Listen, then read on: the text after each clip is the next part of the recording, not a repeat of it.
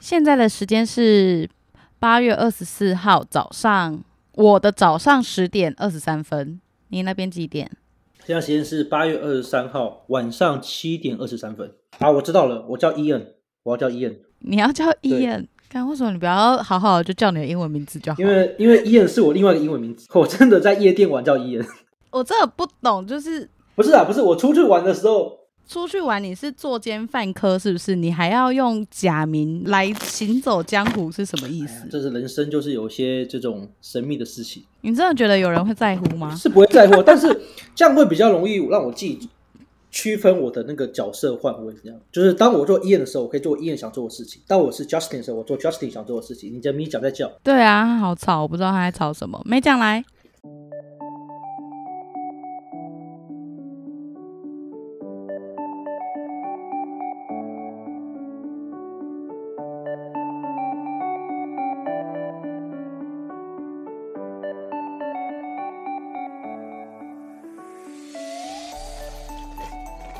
你在吃肯德基哦？啊、加拿大肯德基跟台湾的有什么不一样？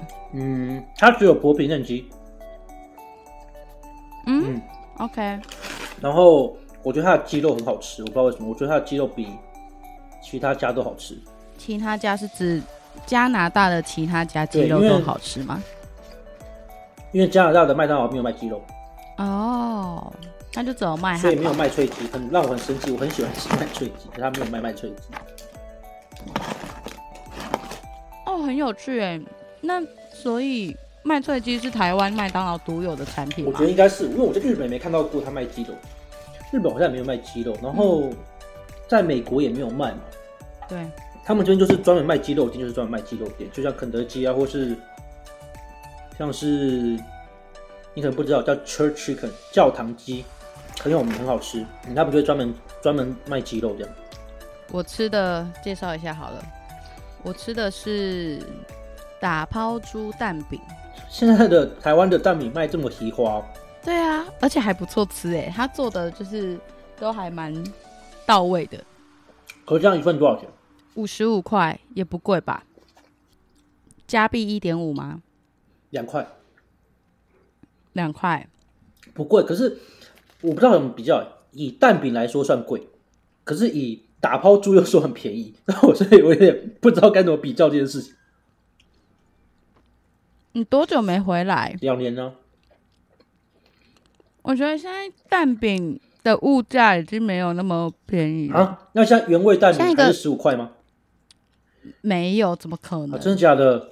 那我真的是，我觉得看地区啦，看地区。我觉得现在原味蛋饼起跳一些应该是二十或二十五，然后你只要加了 cheese，加了肉，就是全部都加十块。好，那那你说算便宜，我可以理解。因为我记得，嗯，奇怪，我我上次回去不是才二十块，火腿蛋饼才二十块。你在板桥吧？对，我在板桥。对，板桥也许还可以看得到这个价格。啊，台湾真的是薪水没涨，什么都涨，好可怕。对啊，然后我住在贵贵的大安区，你知道的。大安区真的是黄金地段，可你怎么想要住大安区？因为我工作都在大安区啊。哦，是以方便为主这样。可你之前不是骑车吗？我的机车是人家送的，然后它其实已经坏掉了，然后我爸就觉得很危险，他就把它拿去报废，不让我骑，因为我硬要骑。那你的那你的汽车呢？汽车在台北开汽车不方便。我知道，就是我是说，你这样汽车不是买了就人家用很浪费。我就给家里用啊，反正家里他们都会用到。嗯，那还好。就放在中南部给家人开。嗯，那还蛮好的。肯德基，肯德基在加拿大还会卖什么东西？就是一样啊，介绍一下。汉堡。哎、欸，它那个看起来看起来很像 XL、嗯。对，它就是这样，它就是就是一个鸡米花，然后两块炸鸡嘛。嗯一个小薯条，对，然后一杯可乐，就这样。居然没有卖蛋挞哦，没有蛋挞是台湾才有吧？台湾的蛋挞真的很好吃。除了台湾之外，我不知道哪里肯德基还会卖蛋挞。好像也是。哎、啊，这种东西真的是吃不到啊，真的是吃不到了。现在好想回台湾哦，没办法，回得来吧？想回来就可以回来啊，只是有点麻烦而已。十四天。欢迎我们今天的来宾 Ian 哦，你说你叫 Ian 哦？大家好，我叫 Ian。用用 Ian 这个名假名在做坏坏的事的 Justin。Anyway，Anyway，我觉得应该先问说，第一个问题 always 都是为什么你会想要来上这个节目，加入这个单元？一就是很久没跟朋友见面，想跟朋友聊聊天；二就是我觉得我这个经验想要分享给一些需要的人。需要的人，但是现在可能不需要了，因为现在不能人与人连接了，所以说可能是不太需要了。现在现在真的是母汤哦，大家。对，真的是，但是可以就是收集起来嘛，大概半年、一年，希望一年、半年之内就可以，对不对？出去寻寻觅觅，寻寻觅觅。可是说真的，就是嗯，那些有管道的人，嗯，有需要听 podcast 吗？所以我要讲给没有管道人啊。那你觉得这一今天这一集的标题应该怎么下？嗯，如果要用第一个故事来写的话，我就是大家的叫做什么？摆渡人不是夜间带领家，带领进入第一次。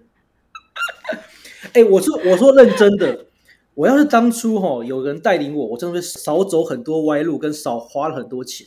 我花的钱可以买一台车了吧？看真假的，啊、至至少至三四十万，至少二手车是可以的，很扯哎、欸。如果弯路少走一点，可以买一台车是没问题。我真的觉得欲望这个东西就是一个非常可怕的，就是它就是一种驱使你去前进、努力，有种被绑架你的，就是你你就是要受制于欲望这件事情，然后你要做很多。很多事情去满足他，或是填满他。嗯、那这时候，因为它是一个，我觉得它不是一个理性的东西，所以有时候你就会做出非理性的选择。没错，有时候就是那个，哎，那个一冲上脑的话，真的是没办法做出一些正确的选择，然后事后就会后悔不已。好，反正伊尔今天要来跟我们聊的就是他在世界各地喝茶、吃鱼、吃鱼的故事。还有你没有讲成吃茶喝鱼？一开始我反刚打 吃茶喝鱼。那其实伊恩就是我的朋友，大学同学的同学。然后他现在人在加拿大工作，应该以后也是会在加拿大生活。嗯，但是他之前也想要做 podcast，然后我就问他说：“哎，那你 podcast 要讲什么？”他说：“哦，他要想要讲他的买春经验。”那后面大家就是这个东西，就是性的东西层出不穷，我就觉得还是算了好了。这个这个经验太弱了，看看看一些许像什么许兰芳教授嘛，那些哇一个一个一个一个那么厉害，我还是就是慢慢的在我的舒适圈待着就好了。我觉得他们讲的东西跟你讲的比较不一样，他们讲的就是你如何在性里面获获得快乐。你的这个是你的对象，就是一些性工作者，对吧？然后你怎么样在各地有这样的经验？但我也是在性当中得到快乐，所以我才会去做这件事情。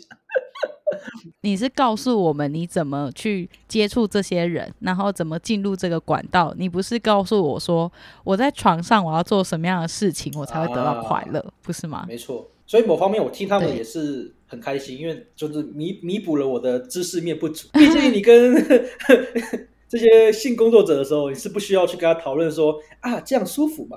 他们是不会理你这个。所以你第一次的经验是什么时候？我第一次经验是我大学毕业哦，绝对是成年。对，大家记得要成年做这件事哦，不然会很危险。就是我大学毕业的时候会怎样？没有没有成年会怎样？就是，就是这是个 在法律上是不容许。虽然说这些整件事在法律上都不容许的，但是 哎，可是如果你未成年，小姐也不会让你，他不会，没有人会 check 你 ID 啊。可是如果你未成年，然后你真的嫖到了，那呃你。小姐是有罪的吗？基本上，如果与未成年性交，以台湾的法律是有罪。这样小姐很衰，啊，是不是？人家也是冒小姐真的很衰，人家性工作者也是冒风险，好不好？他们这大家可以聊他们，他们真的是，我觉得他们的风险真的冒得很大。好，Anyway，我们先到正题。第一次呢，就是为什么我会说可以说是代理家，就是那时候我也是第一次，但是我的朋友他是连女生都没有交往过，然后我们一起去了香港。然后去了香港之后呢，就就是在香港的晚上，就有两个男的，就是无事可做嘛。那我们就说，哎呀，这个看很多古惑仔电影，这个香港很多这个呃一楼一对这种深色场所，那我们是不是就让你去这个体验一下呢？然后我们两个就那时候那个年代，二十二岁那个年代还没有什么哦，十年前还没有什么智慧型手机，所以我们就用那个很烂的那种呃手机，这个 HTC 那种手机去上网查资料。然后还真的不巧查到一个叫夜总会的地方，我们觉得哎呀，夜总会这听起来就是一个呃应该很有搞头的地方，我们就去了。然后他跟我呢，就我们两个就是，哦，这个真的这很有效。我们都住在兰桂坊附近，所以是一个很热闹的地方。是、嗯、在就是在在哪？那个兰桂坊尖沙咀那边。对。然后呢，我们就下楼了嘛。然后因为你知道香港是不夜城嘛，那时候晚上大概是十一二点，然后就是那个招牌还是很亮。然后我们就开始好，我们就是慢慢的拿手机上的地址，然后慢慢慢慢找，慢慢找，还用走路的，因为我们也不知道怎么跟司机讲。然后我们就慢慢走走，找到哎，看到一个很旧的大楼，然后我们就搭电梯上去。然后搭电梯上去之后呢，还有是一个很像台以台湾来讲就是一个华夏，上去之后的一个就直接就是个一个门，然后是写一个什么什么夜总会这样。然后我们就走进去里面的一个，我们叫做少爷吧。就个男生走出来说：“哎，你们要什么样服务？要讲广东话，我们听不懂，所以我们就跟他讲说我们是讲中文的，我们听不懂。这样，然后他就带我们进去了，就开始了。就、嗯、这个，我到现在觉得，这是我人生中觉得还是觉得一个最迷幻的一个场景，就是真的很像是一九八零九零代那个港片电影的那种那种三温暖一样。你会进去之后，它是一个开放式的一个厅，然后前面有一个很大投影布在播港式的电影，然后下面有。”那种单人座沙发大概排了大概有二十个左右吧，然后就是一个个这样，很像电影院的感觉。然后大家里面很多，大概没有很多人，大概就是三四个那种大叔，就坐在那边喝个茶、喝个酒，然后看个电影。然后我们就坐在那边的时候，那个少爷就过来跟我们说：“啊，你们今天想要什么样的服务呢？”我们就跟他讲说：“我，然后我们就讲说，哦，我们是第一次来，那我的朋友呢是呃第一次，所以希望帮他找个热情一点的。”所以他就说 OK，然后他就开始去去这个去 stand by，然后我们怎么样做？他就带我们去，让我们去洗个澡，因为就三温暖嘛，就是先洗个澡。就我跟我朋友先洗个澡，洗完澡之后呢，就出来坐着，然后他就会有个小姐带我们去，呃，性工作者带我们去房间。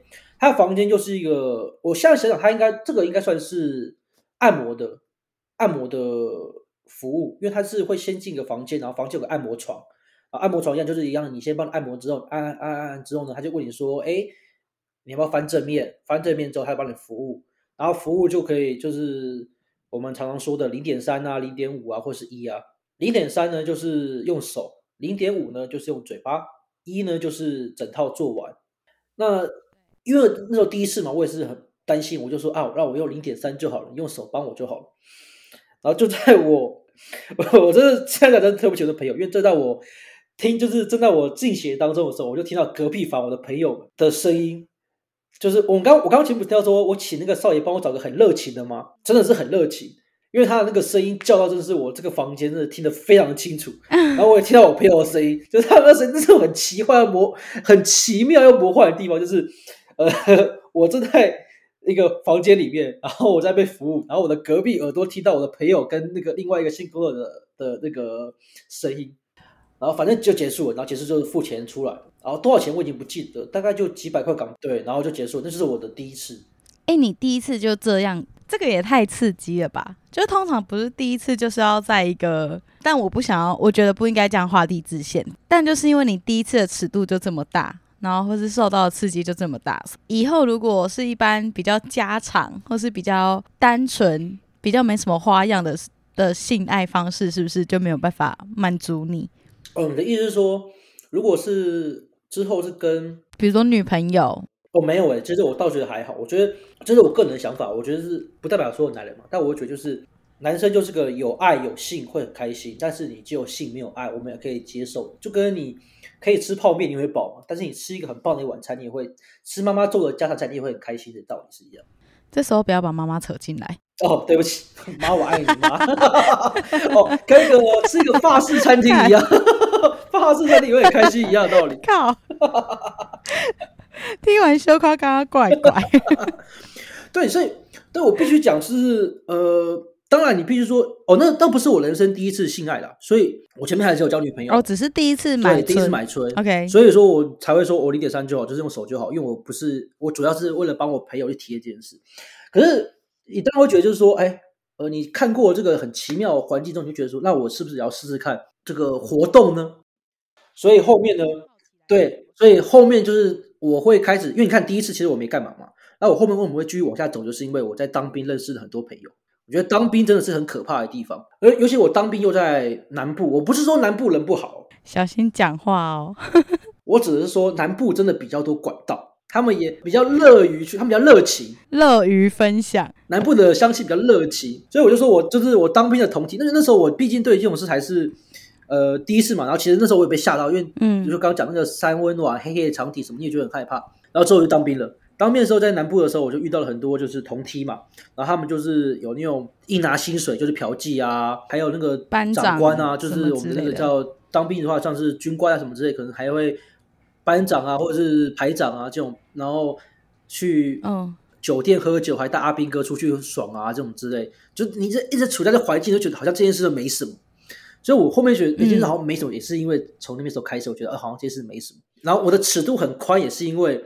那时候我听到我个同梯他讲说，他因为他因为那时候其实你知道，大家那时候我们这种义务役都没什么钱，一个月可能六七千块钱，所以他就说他为了去开心，他去他就找那种我们万华叫做卡比埃留音，卡比埃意思就是比较年长的一些性工作者，对性工作者，然后他就跟我分享说，他上个礼拜吃到了一个很便宜的，我说多便宜，他说三百块，我说怎么可能三百块？我傻眼，然后他说对，因为。因为他说是一个阿嬷级，一个六十几岁的阿嬷帮他服务，然后用嘴巴而已。然后我就说，哇塞，真的是我有点觉得难过，我不知道 为什么，但是我也觉得就是我也有点难过。但是如果这是人家赚钱的方式的话，好像我也不能说什么。对，但我难过的是他付出了这么多，只得到了微薄的收入。就如果他可以拿到五百、一千，不要讲五百，五百好像又有点少，就是最低底线好像是五百哎。就是对于难过的点，好像如果他今天做这件事情十分钟、二十分钟，然后拿到五百，我会稍微觉得没那么难过一点点。以时薪来比较来说，我觉得合理，就是可能时薪一小时我们是一百三嘛，然后他，他可能二十分钟赚了五百块，所以时薪算是一千两千块这样，觉得 OK 这样。对，类似的概念。所以这件事就让我很好奇，就这件事，就我们到底人的比较的概念是什么？我们付出的劳力去麦当劳工作，你觉得拿一百二是 OK 的？可是有些女生就觉得说，我也是付出劳力啊，我跟男生做爱，所以我一个一小时我拿到了三千块，我也觉得 OK。可是好像很多普罗大众会觉得说，这个价值应该要远远超过这个钱，因为你当一个性工作者，你要承受的不是只有那那两个小时之内发生的事情。你不工作的时候，你要承受很多人际关系，还有这个社会的恶意，然后还有整个舆论的压力，这个都是你的成本啊。对，以前走跳会慢慢的去，一开都是为了开心，后面会跟那些小姐聊天的时候，我就会好奇一件事情。嗯，就刚刚我们提到什么茶跟鱼啊，跟大家科普一下茶跟鱼的差别。茶通常都是就是像我们讲的，就是专业的性工作者，可能就是。他可能就是从越南的啦，或者从东南亚来的，或者从中国来的性工作者，就来这边。我觉得我赚一票，我可能就是待三个月、两个月，我每天工作，只要没有月经我就工作。那那是他们就是专门的、专门的性工作者。而这种鱼呢，就是所谓的自营商，就是他可能是你，可能是你我身边的朋友都有可能。那鱼的风险就会比较大，因为毕竟就是你没有人去帮你把关很多事，以及你你可能会冒着你被认出的危险。因为你毕竟你不知道你的客人是谁嘛，通常鱼的那个价钱会比较高，我觉得合情合理。然后鱼都是可能台湾身边的朋友，嗯，有可能。因为我觉得在这个产业里面，国籍也是一个价嘛，你们也会看国籍，看他从哪里来的，然后年纪也是一个价嘛，长相是更不用说嘛，长相是一定的。是，可是我会觉得说，因为你一开始看到资讯的时候，长相这个资讯比较没有那么的。我觉得它比较没有一个标准值，对，因为他们不会露脸。哦，那我们来讲一下流程好了。通常你约一个茶出来的时候，就是你会先认识一个叫做 GTO 嘛，大家常常有 GTO 东西叫鸡头嘛，就你会有一个人，就是他们像他们的总机啦，你就跟总机说，诶，假设我们今天叫做总机叫做 A 好了，说，诶诶，我今天想要约一个性工作者，他跟你说，好，我今天有谁可以贴出五个小姐，五个性工作者这样让你选。那当然这些照片绝对是假的。因为他不可能会拿他们自己真的照片来来上传，或或者有些就是根本就是只给你讯息说，呃，就身高体重大家这些资讯。对啊，或修图什么的。对，所以说呢，就这是说我觉得查很麻烦一点，就是因为你可能会被打枪。客人被打枪还是谁被打？对，没有客人可能会打打小姐枪。Oh, OK OK。我可以就是开门之后看到你，我说呃不喜欢，我掉头就走。我要换人。对，我要换人，就是看你用知识，电影就说哎换一个换一个换一个这样子。嗯，对，然后真的必须不得不讲，就是这个市场是一个非常不透明跟不健康的市场，所以它的这边价钱是非常的没有道理。不动，就是可能你明明觉得这个可能就是又漂亮应该可以值更高价钱，可是它是很可能，然后或者你花了很多的钱，然后却得到一个不漂亮的、你不开心的、不满意的，就是这个希望的前前议员啊、同议员啊、同中间同议员啊，我很希望他真的可以做起来这个性工性性专区了。我觉得他在做性专区之前，他应该是去好好读一下，就是性别意识和教育这件事情。他他的家伙应该是没有，我我个人觉得他应该没什么救，不过没没关系。但是真的敢讲就是这句话，就是我我就不管他的。他的讲法是觉得啊，女人是我的，所以我可以再有女人，所以我要种的东西，还是因为他是女权主义者，他觉得女性有自主权，这东西是。但我觉得就是，因为我觉得性产业是自古到今，你可能两百、三百、四百年前就有的东西，可它从来就是被剥削的一个体制。哦，这件事就是很有缺点，就是法律保障的事情，是据我所知啊，我不知道真的，我不是法律专长，但是台湾的法律好像对于性交易这件事没有到。严格到是要坐牢的，好像罚钱，就社会法去社会法罚钱。对，可是，在某一些人权为主的国家里面是，是这是一个很严重的东西。我觉得很有趣，就是像是哪些？我刚刚说，就像我刚刚讲到加拿大嘛，嗯，加拿大它是一个，它它以前是可以从事性交易的，然后后面立法不行，虽然立法不行之后，他们的罚则反而是罚嫖客跟劳保，他是不罚小姐，嗯。他们觉得，他们觉得性工作者是一个被剥削，纵使是他愿意跟你做从事性交易，他是自主的。对小姐本身，他们是觉得这是你的选择权，你的身体，你有自主权，你可以去做你要做的事情。这个，这这关于这种人权的，我是我是没什么太大见解，但我觉得就是那那我很好奇，那找 Sugar Daddy 这件事情在加拿大是可以的吗？你们有这种网网站吗？也是有有啊有啊，这很多呃 Sugar Daddy 哪里都有啊。对，所以这就是一种辩题，所以我才说这东西是。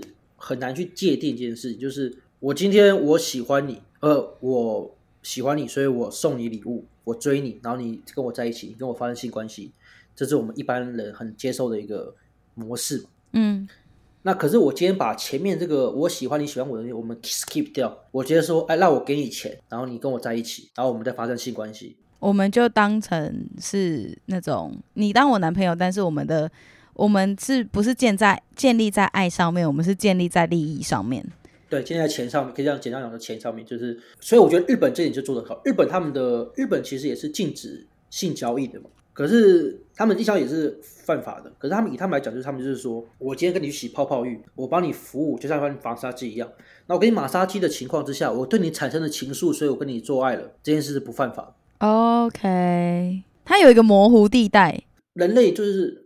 你你要怎么去一个个一个人跟一个人性交是没有没有规则说哦，我对你好感度到八十我才可以亲你，九十才可以上床，没有这东西。对，所以这件事就是非常的模糊。所以他说就是对，基本上很多国家都是犯法，但是很多国家也都是不会抓这件事情。就像大家都知道嘛，泰国啊，或是日本啊、韩国啊这样子。目前合法的国家就只有荷兰，对不对？就是红灯区。可是荷兰其实渐渐也要慢慢的，就是慢慢的把那个禁掉，是因为后面它有很多衍生的人权问题嘛？比如说会有一些人口走私啊、贩卖这种问题嘛？这个我就不太去，可能要去详读一下那个荷兰法律。但是我就看到报道是，他们那个红灯区算很大，可是他们是会渐渐的政府在慢慢的缩小那个红灯范围，但还是会有，只是慢慢缩小范围。哎，这都是历史遗留嘛，就跟日本其实大家都很都知道，很多都要新地啊。飞田新地啊，什么松本新地啊，那个地方也是一个红灯区，但是明明日本是禁止的，但是他们也没有人去取缔他们。对啊，所以我们刚刚有聊到你第一次去是去香港，那后来呢？你还有在其他国家的经验吗？基本上大家好玩的都去过，像日本嘛，嗯，韩国嘛，嗯，泰国嘛，然后日本、韩国、泰国、澳门，澳门也是很有名。基本上都是东南亚。就是东亚、东南亚地区。东亚，对，我还没有去欧洲，我本来想去欧洲，但就是因为这个疫情就飞不过去。嗯哼。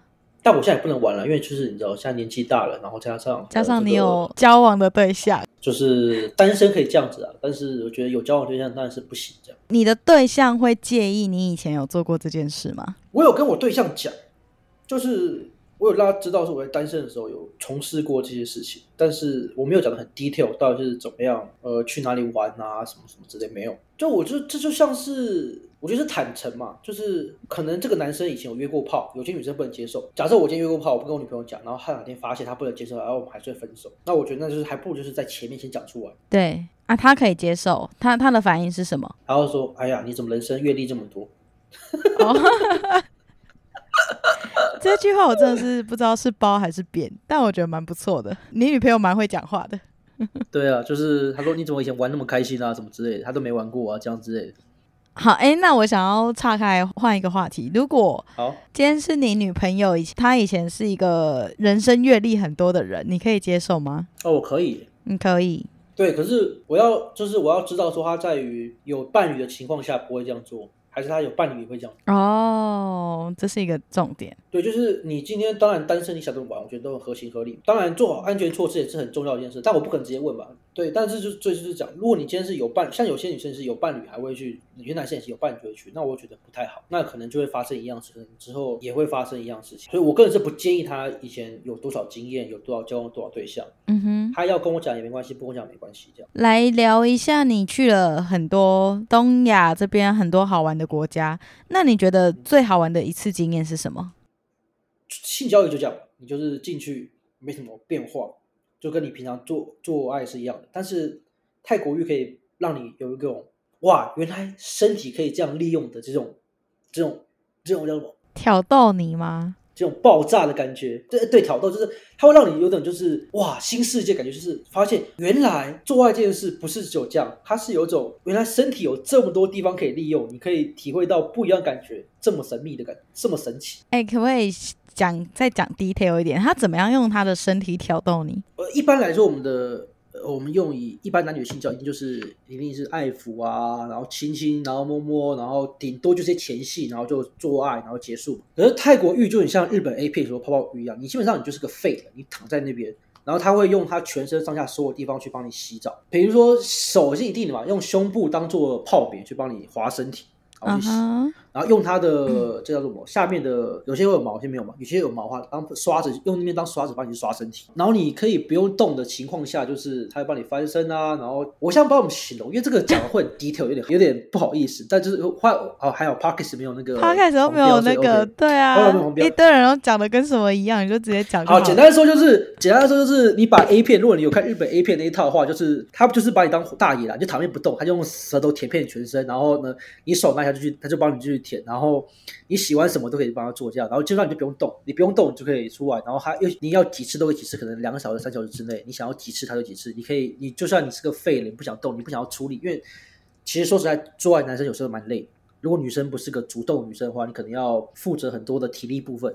可是他们都体力都很好，因为他们是职业级的，所以他们会让你就是享受到哇，原来我不用动都可以有这么棒的享受。可是这样不会很无聊吗？还是不会？就是他的感官享受就是非常的高涨。对，感官享受很棒。就是当然你你做完了，就男生出来之后就觉得啊，就这样。可是你在那个高潮前面的那一那一那个半小时到一小时，你会有一种打开新世界的大门的感觉。OK，这边是我们的泰国浴推广者。日本的泡泡浴也很棒，也是这样子了。可是日本的难度很高，所以日本你不会讲日文，通常不太会不太能进去。哦，所以你还会先要语言上要先会讲日文。对，因为毕竟。毕竟他们是一种，就是我记得他们好像观光客跟本本地的人是，就是本地日本人去玩是有区别的，对不对？他有分什么你们可以去，什么不能去？对，价钱不一样。二就是他可能有些店不接受，那接受通常都是品质没有很好。嗯哼，嗯，为什么啊？观光客不是都会比较有钱，比较舍得花吗？我猜这是日本民族性啊，这是我跟我的日本的朋友讨论，但是这可能是我。你知道个人的小圈圈讨论，我不确定，因为日本是个很怕麻烦的民族，所以如果我今天跟那个，我今天跟客人，我有些东西是达妹不能做的，可是我讲日文他听不懂，造成我们很麻烦，他们就说，那我宁可不要赚这个钱，我要避免这个麻烦。然后这点泰国人，因为泰国人通常英文都很好，感觉小姐小姐在日本那边，如果她真的说不要干嘛的，这件事情没有办法阻止。对，所以说他们就是怕麻烦，所以就直接禁止这件事情，真的沟通的非常好，所以。哦，就是要讲到一件事，就是你刚问我说为什么我都是在一开始在东亚玩，因为我必须讲，就是做爱这件事，毕竟有爱那个成分在里面，所以你需要沟通的。如果你只是没有沟通，就是两个人单纯在做运动的话，是很无趣的。所以后面想东亚是因为至少语言是能沟通的，所以大家会比较有意识。那我很好奇，泰国有那种直接进去就说我要做全套的吗？还是都要从泰国语进去？没有，泰国都很多这样子啊。泰国有很多种，泰国路边就可以有人招你。哦，这大家跟大家讲个小诀窍，就是你去泰国都会做按摩，可是如果你看到泰国的按摩店，他们的小姐都是穿短裙跟迷你裙的话，通常都有做黑的，所以你们就不要进去那边。如果不想要的话，就不要进去那边。对对对对对对，如果女生的话去那边就很尴尬嘛。男生我只想要个好好的按摩的情况，就不要去那边，因为他们通常那些按摩都是很烂，他们就是摸一摸之后就问你说要不要加钱这样。就是他他你怎么奢求他给你做好好的按摩呢？毕竟一样的时间，他按那么辛苦拿到钱，还不如他就是可能二十分钟赚到钱。这个这个途径进去的，他在另外二十分钟做的事情的服务是好的吗？还是要看人？哦，这就是真的因人而异。所以我就说这这东西是没有所谓规则去界定嘛，就是没有个 standard 说哦，这个小姐是应该会有达到这样标准，这个小姐达到这样标准没有，因为她是个没有。管理的一个行业，她也没有，她也没有星星可以给给她评分或者什么。哦，对，这是我曾经想要做的一个方案，就是那时候在 APP 刚起来的时候，我想要做一个就是呃评分回报，对于小姐的评分回报。对，但我后面就是基于那个法律的关系，所以我好像好像不行，我就放弃。干这个 APP。想来就不会上架，对啊，所以让我觉得很失望。这东西是因为这东西真的是一个很痛苦，像我有被骗过很多次的经历，我会觉得很烦。嗯，但我觉得这东中间实在是太多人性的情感因素会在里面了，所以我就觉得不知道怎么样让它变得客观透明，但是是温柔的。因为评价，你知道评价有时候都很恶意。那当然你可以给小姐评价，但小姐理所当然也可以给客人评价嘛，就像 Uber 一样。但如果你要做的像 Google 评价那样只是单向的的话，我就觉得评价都会蛮恶意的，而且大家在评价的时候都很不留情哦。但是，但是你现在评价的是一个一个人的，就是可能是一个很核心的部分，就是他不是做一个产品，你说这个东西烂，而是你批评他这个人很烂，长得不好看，或是什么技巧很差什么的。这时候，这种评价就会很容易让那个被评价的人完全的否认自己的存在，或是自己的价值。我觉得这样就会有有问题。他不是一个。产品延伸出来的东西，所以我觉得这个设计如果可以做出来，我觉得很棒。但是这个方面是要去思考的，怎么样让它做的不会那么的伤人？提供你一个 idea。我是一个以一个体验者的角度去想这件事情，但我觉得你讲的很对啊，因为毕竟人类不是商品嘛。你每一天的表现，你同一个小姐，你就像可能同个性工作者，你可能约她个五次，你每一次的跟她的状况都不一样。对啊，对啊，然后就算你是一个体验者，你要去做这件事情也一样啊。如果小姐姐很情绪化说，哦，体验者很很胖、很丑、有体味什么的，就是对被评价的人来说也是一个伤害啊，不是吗？我觉得这就是很容易会产生的问题吧。如果真的有这个评价机制上限的话，你在思考是不是？还是你在看访纲？对，我在思考这件事，因为我在想这件事情，顺便也在看访纲了。OK，好啦，那回过头来，我们来聊聊你最。讲到评价，OK，那我们可以直接接着聊你最不开心的经验。我最不开心的经验就有，就是很多诶、欸，我只能归纳出个重点，就在于好，那那你每次不开心，你的会有没有有没有一些共同的有因素或特质让你这么不开心？我觉得最不开心的就是图文不符，然后货物跟就是内容物与商品标示不符这件事情，会让你觉得最不开心。不够透明。对，就是就是为什么我刚刚想到这个评价，其实就是。这件事真的很不够透明。你有可能今天就是，呃，你今天他跟你介绍说，哦，我们今天的他是可能一个一百六十五公分，体重五十公斤的。你就算真的上涨个五公斤到十公斤，我觉得都是 OK 的。OK。但有就是可能这种真的是开门之后就是，哎呀，可能比我还重。对，然后或者是说就是会态度不佳，但这个又刚像你刚刚讲，可能很因人而异。他可能今天刚好心情不好，他可能今天刚好就是。就是这个很累了或什么之类，anyways，可是对一个对一个消费者来讲，就是我今天只期望就是我我花了钱这一小时之间，我想得到比较好的、比较正常的服服务态度。可是他可能进去就是哦，就是玩手机，然后摆臭脸，然后又抽烟，然后又通常这种情况，我们就是会就是如果还没开始脱衣服，我们就掉头就走，就闪人。所以这就是很多经验，所以我就觉得这为什么我觉得这东西很不透明，是因为。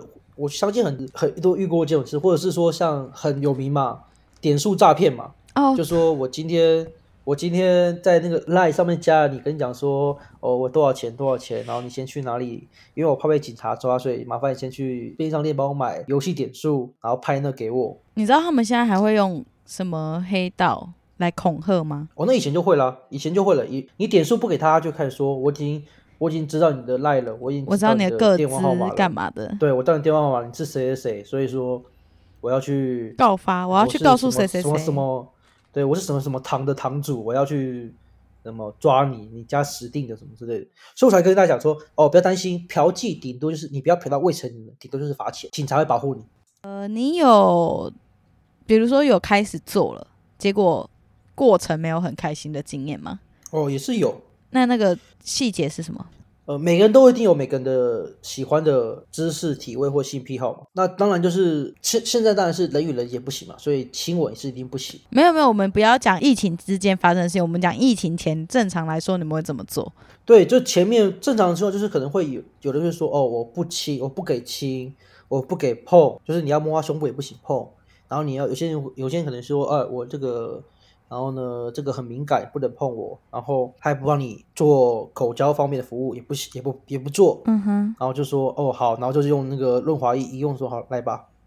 那我就想说，那我不如去找一个 R 二零，对就好了。确实啊。对啊。可是这个这些东西都不会在事先可以先沟通好，因为不会知道，因为他们绝对，因为这些推荐者就是一些他们叫马夫或是。总机啊，机头一定跟你说漂亮、敢玩、骚，这个什么什么都敢做，服务好、棒什么之类的。对，然后只有当遇到了这样，所以我觉得这个市场不透明的情况下，在于说你要先跟一个不会骗你的总机打好关系，你就要先花很多钱，然后他才不会介绍烂小姐给你。然后介绍给小姐之后，你要去肯定要踩很多雷，才会遇到个你真的很喜欢的。然后再加上你又会男生又会。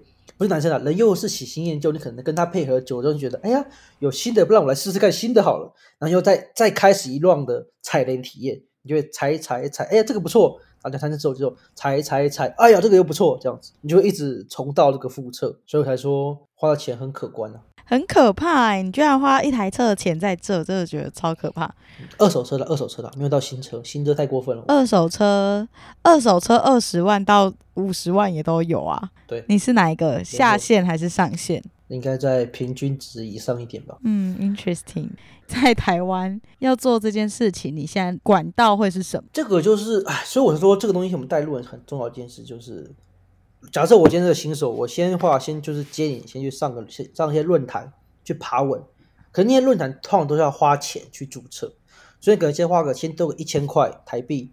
去加入论坛，成为论坛会员之后呢，你就会看到有一些心得文去分享，他们就会抛出一些讯息，那你可以加一些讯息之后，先去询问、去了解，然后就真的去尝试一两个之后呢，像现在还有很有名的论坛，就像是大家才知道那个欧洲论坛嘛，捷克嘛，可是通常捷克很多都是这个叫什么呃外籍工作者，比较少本国籍工作者。嗯哼。然后像我之前有去一个叫做 LG 论坛的，嗯。它上面就比较多一些本国籍的工作者，嗯，然后呢，进去之后呢，你就是熟了之后，就像刚讲的嘛，你就踩雷踩雷踩雷，碰到一个不错的新工作者之后呢，他可能就会拉你进去他们开的群，对，那你就有入场券了，你就会踏入一个很广阔的世界，所以这东西就是一个怎么讲，这就是像是一个 呃一个比较封闭的小圈圈。你需要花一点钱才可以踏入那个事，嗯，有有点门槛，对，有点门槛很高，但很多事都有门槛。对啊，约炮也有门槛啊，对了，对，免费的最贵啊，约炮也是，对啊，约炮也是要你要就是至少要打扮的人模人样嘛，好干净干净什么之类的嘛，花点酒钱开个酒之类的也是需要的嘛，嗯，对啊，确实，所以所以说我觉得就是这个门槛，台湾的这个情况，可是我觉得台湾现在不一样，就是台湾现在很多包养网站。所以像其实很多的这些机头啊，就会假装是保养网站，就是他们会直接就是保养网站，然后打广告。所以如果你真的要找，就是年轻人如果真的要去试试看的话，你就直接上保养网站去看那些女生，直接把她的呃 line 打上去的，那百分之八九十就是机头，都都是插桩，都是都是都不是真人，他都是会有一个。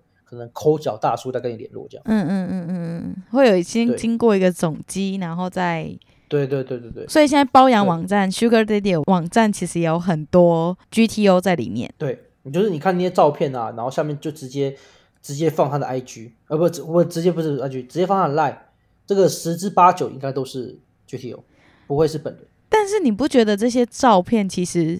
很容易辨别真假吗？就是我很常看到我身边的一些异性男生，然后他们会 po 一些哦，怎么我的 line 又有妹子来传讯息来跟我聊天，然后什么，就是感觉就是诈骗，或是来问你要不要买这件事情。然后那个照片看起来就是假的，但我不知道为什么还是会有人上当。我觉得这是一个蛮有趣的事，就那个照片女生都看得出来，哦，这一定是诈骗集团。但是还是会有人受骗。可是你要这样想哦，就算不是要买春，就是一般的网络交友都有人被诈骗。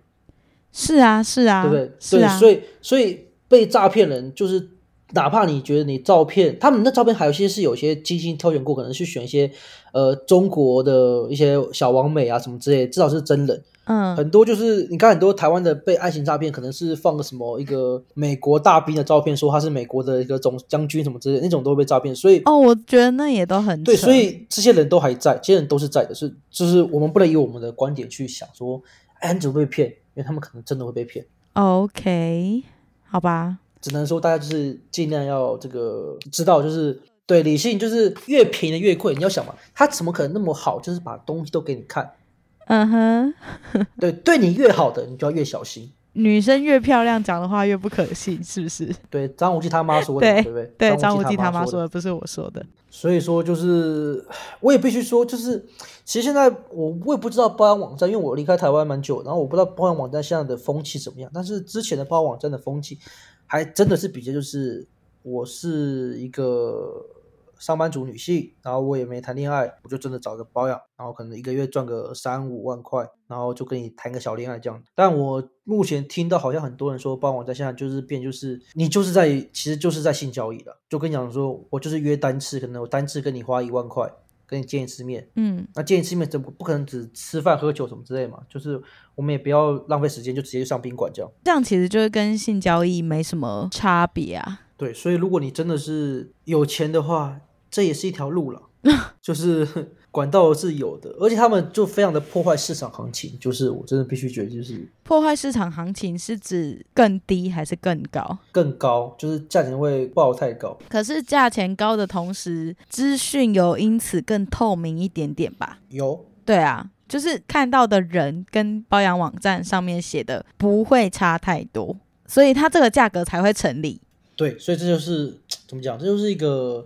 我觉得市场机制就这样子，就是一个市场机制。对，它会存在，一定是代表哦，它满足了某个部分的市场。有人接受嘛？你就是有人接，你没有人接受就会掉下来嘛？你有人接受就是会往上涨。只是我现在看看觉得，哎呀，还好我是生活在这个，就是那时候玩的时候还没有这么夸张。嗯，现在有时候回去看看，想哇，现在的价钱喊到这样，我是觉得很可怕这样。我觉得这个是因为有这件事，就是有这种买卖的存在，所以我觉得这件事是我一直以来在交往的过程中，我就觉得，如果你没有想要走这条路的女生，那你应该就是要靠自己的能力去赚钱。男友交往的时候，应该就是要走 AA 或是 Go Dutch 这样的模式。然后，其实我从小到大也很少拿，就是收人家的礼物。哦，真的。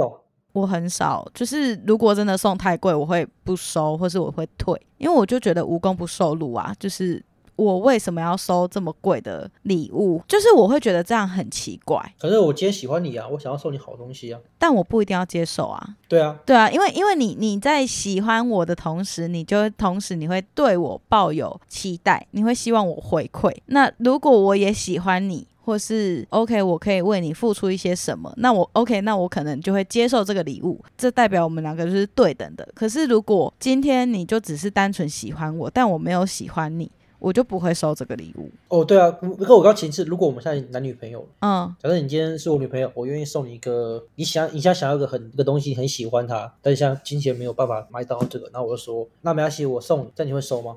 有任何名目吗？比如说情人节啊、生日啊之类的？啊，对，之类的。如果有名目可以，比如说有一个过节或是呃生日什么的，因为我觉得这个是互惠的。但你会再找时间送给他吗？对，我会。Oh, OK，那了解。对，比如说情人节，我们他如果送我什么，我就会找个时间会回送。哦，了解，就是不会觉得说就是男生送我是理所当然这样子。对，我觉得这不应该是一件理所当然的事情。嗯、对，可是因为上大学之后才发现有人吵 AA 制吵得很凶。或者是我自己身边真的有女生是觉得，为什么第一次约会你没有请我吃饭？然后她打从心底觉得这件事情很不合理。然后我我我就突然觉得，哇，这件事情很突破我的想象。我就会觉得说，为什么平白无故人家要请你吃饭？我我不知道现在在这个社会上会这样想的人还有多少，只是。我自己就很没有办法接受这件事情，因为我会觉得说，就像这些性工作者来讲好了，如果他们有去做某件事情，然后他得到一个价码，你今天在没有提供任何服务或产品的时候，你一样收到这个钱，那是不是代表你其实也是提供了某个程度的服务，或是你提供了某个程度的产品？你懂我意思吗？如果不是建建立在平等互惠的前提上，嗯，我觉得我是没有办法去收人家的礼物，或是拿人家的钱。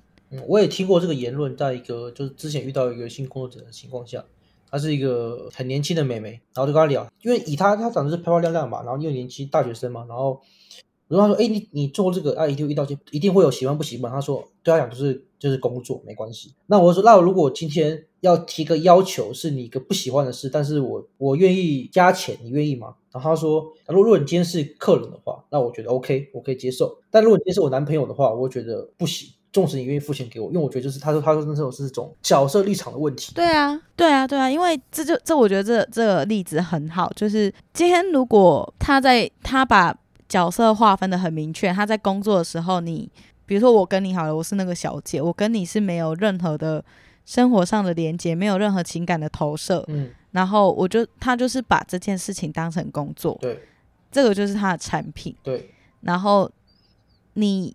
要求克制化，OK，你给我钱，我可以克制给你。嗯，加钱可以。对，可是，在男朋友身上，你只要拿出了钱，讲到了钱，那你是当我是什么？你当我是个人，还是一个产品？对的概念。所以我是觉得，如果这很优美。就后面想想说，哎、欸，对他这样讲也是，但哎、欸，对他的他的讲法让我觉得啊，原来是这样想法。我觉得也对了。如果我今天是我跟你在一起，你说你我跟你在一起，我喜欢你跟你在一起。可是你跟今天跟我讲这件事是你要什么事，然后你说不然我付钱给你嘛？我觉得说，所以我跟你在一起，你只是。我们我们的关系是个是不存在，我们不是因为期望在一起，而是因为钱的东西在一起。可如果今天这样讲，就是对我就是一个，我们就是基于这个客户，就像我们讲嘛，设设计公司嘛，一个设计公司，你今天切 case 嘛，我 case 给你说，哎，我要改东西，我要加钱，OK，那我觉得合情合理。对，所以我觉得这件事就很难划清界限，就是哎。所以我就才才会觉得说，这个政府要立法把这件事就是立的时候，我觉得很难就变这样，因为这件事就是因为人类是一个感性的动物，很多是基于我们主观意志去认为，又不像产品，就是你拿我东西就就付钱，这合情合理。可是我我现在在想的一个问题是，当台湾对于性交易和性工作者，我们年轻人这一辈啦，就是越来越可以接受之后，那。像我们刚刚前面你有讲到的，国外它其实是慢慢的在缩减这一块的权利，还有缩减这一块的讲正当性。好了，嗯，就我会想要知道是他们是基于什么样的原因和理由？因为如果我们台湾我们这个年纪的人已经差不多正视这件事情，就是觉得说，OK，也许性交易它是一个应该要存在的产业，那应该要合法。但当然，现在台湾已经合法，只是有没有地方是乐专区吗？国外荷兰那些地方到底出了什么问题，让他们慢慢的把红灯区慢慢缩减？依、okay, 我的想法是，就像前面讲，就是很明显就是讲人权跟性剥削跟这个人口贩卖的问题。可是如果合法，应该会让性剥削这件事情变得比较透明吗？你可是你讲，你看像工作也合法，还是很多惯老板啊，还是很多非法的啊。对，可是可是劳工比较多选择啊。对，所以这件事就会变成就是，其实怎么讲，就是人权这件事。好，我们以人权角度看的话，今天你是个女性，你的身体是你有自主权，所以你可以去贩卖你的身体的自主权，这是你的选择，所以你可以做你要做的事情。我们目前听起来好像觉得这件事合情合理，就觉得哦，对啊，这是个人权进步的事情。但可能要调查文献，说为什么国外会慢慢觉得，因为至少基于我这边看到的情况下，就是说，就是至少加拿大这边讲，为什么他们罚嫖客跟马夫不罚小姐的原因就在这边。呃，因为加拿大本来就是不合法的，但他们以前合法，以前合法，对，终究让他不合法的这个原因，对，最大的原因是什么？OK，我来讲一下荷兰状况。荷兰是因为政府他想要整顿市容，他有推动一个市容改造计划，然后要整建一些运河旁边的狭小的巷弄，所以。他会减少就是红灯区橱窗的数量。他的目标，这个新任上市的市长，他的目标是要砍掉一半的橱窗，因为这样子就是有助于美化市容，然后减少犯犯罪。但是他们的性工作者，因为他们性工作者有自己的协会跟工会，然后他们性工作者要是有上街头抗议这件事情，因为。毕竟砍掉人家橱窗就是减少，就是让他们没有办法工作嘛。然后，对啊，然后也是有危害他们的工作权这样子。那我觉得阿姆斯特丹这边的问题就是这个市长他自己的可能个人的想法来做这件事情，而不是有什么样特特别的原因。而且他们现在疫情期间，他们现在已经开始慢慢开放人与人的连接了。哦，真的假的？真的。我目前看到加拿大的不合法的原因，是因为在二零一四年通过的法案是规定说是宣传跟购买性行为是非法的。但他们这其实从一九九零年开始，就是他们有很多的，就是慢慢的一些法案的判决。那一直以来就是，其实加拿大一直以来他们对于卖淫是有些就跟我们一样，社会大众有些部分认为是不能接受的，因为他们认为这是一个对于女性的一个剥削。然后跟一部分人认为，就像我们刚讲，认为说性工作者还有他们的自主权。他们可以继续做交易，但是加拿大这边还是会有分保守党跟进步党这样子，所以在那时候二零一四年的时候，保守党呢，因为他们就是主要主力是禁止这件事，但保守党多数党他们成功了在二零一四年推动的法案，把这个法案给实行了，所以之后大部分时间内就是后面从因为算以前都是合法，但是从二零一四年之后，它会变成都是非法，所以目前看说，就算我们觉得这边是个很提倡女权的地方，他们的保守党的。力量还是很大。那你们那时候没有一些已经合法的人去抗议吗？有啊，对啊，有去抗议，有去抗议，但没有用啊，因为最高法院已经申诉了，就是二零一四年有上最高法院上诉，但还是最后还是没有回应，这样被驳回了。所以，纵使我们觉得说，就是我们你说新一代的年轻人觉得这件事很 OK，但我觉得，毕竟旧一代人还没走嘛，而且旧一代人还是那群有权益的人。对对啊，所以。OK，对，再加上我不想讲的很黑暗的，但是对于有权来讲，说这件事非法，他们才可以从中获取到很多利益，就是阴谋论的部分。但我不确定是真的，但但我觉得有可能，也有可能是这样子。我不知道，我我觉得，那你今天来来我的节目上，当然你想要跟大家分享这件事情，嗯、然后我觉得我自己会，因为你那时候很紧张，你就说什么，你就说什么，哎、欸。你的节目我讲这个可以吗？什么之类的？对，我很担心这个，毕竟台湾的这个攻击性很强，我很怕你被攻击。我是无所谓了，反正我躲在国外，没有人抓得到我，没有人知道我是谁。假就假设我今天财富自由了，然后我也不想交女朋友的话，我可能就真的去包养人，或者是这个对我来讲，因为我觉得这东西是如果可以用钱买到的事，我可以我可以做更多的事。就是其实交女朋友很累，谈恋爱好累。可是你觉得钱可以买得到爱吗？没有，买不到啊！所以就是那时候就是，我现在谈恋爱就是我想要爱，所以才谈恋爱。但如果我不想爱，我只纯粹要性的方面的话，那我就花钱解决就好了。所以才说我单身的时候，因为我没有爱嘛，所以我可以花钱去解决性的需求。但我现在有爱的时候，我就不会花钱去解决性的需求。你现在是一个想谈恋爱的状态，那你还会觉得交女朋友这件事情是很累的吗？嗯，有时候，有时候不会，就是。一，我觉得一定会有吧，就是你可能跟女朋友吵架的时候觉得好累哦，一个人很轻松自在。可是跟女朋友在一起很开心的时候，你就觉得哎，好棒，旁边有个人这样子。如果今天撇开了一切条件，我只为了选择心理呃生理需求的话，我觉得就是花钱是最简单的方法。你不用去担心很多事情，也不用去关心他的事。但是如果你今天是追求心理上的平静，你需要一个人陪你的话，还是需要去找个女朋友。这很尴尬，就是说每个时候的状态不一样。但我又不得不得不说，肉体合不合是一件很重要的事情。就是你可能很爱你的女朋友，但是偏偏她跟你肉体就是没那么合拍。所以现在有开放式关系呀、啊。对啊，所以可是偏偏你跟这个女生。就是完全我们是金钱交易，可是我们他妈肉体就超合，嗯、就是怎么做就怎么爽这样子。因为人家是专业级的、啊，可是接受开放式关系的很少啊。对，非常少。因为开放式关系的前提是你要大量大量大量的沟通。对啊。然后你要真的打从心底的不在意这个人不是完全都属于你这件事情。真是感觉我也不一定做得到。嗯，蛮有趣的。谢谢 Ian，A.K.A. Justin 来上我们节目。哎呀，硬要把你的名字 Q 出来。上上，上下那一天不要跟我讲，我不会听的。我才不在乎你听不听呢、欸！你以为我流量差你这个一个人？哎、欸，干嘛这样？我很重要哎、欸，我是起码是贡献着二分之一的角色哎、欸。对，我跟你说，这个节目的企划名叫做《深夜食谈》。十是十号的十，谈话。但不是你的深夜，现在是我的深夜。谢谢你喽，我们下次再聊。等你回台湾再去吃饭，拜拜。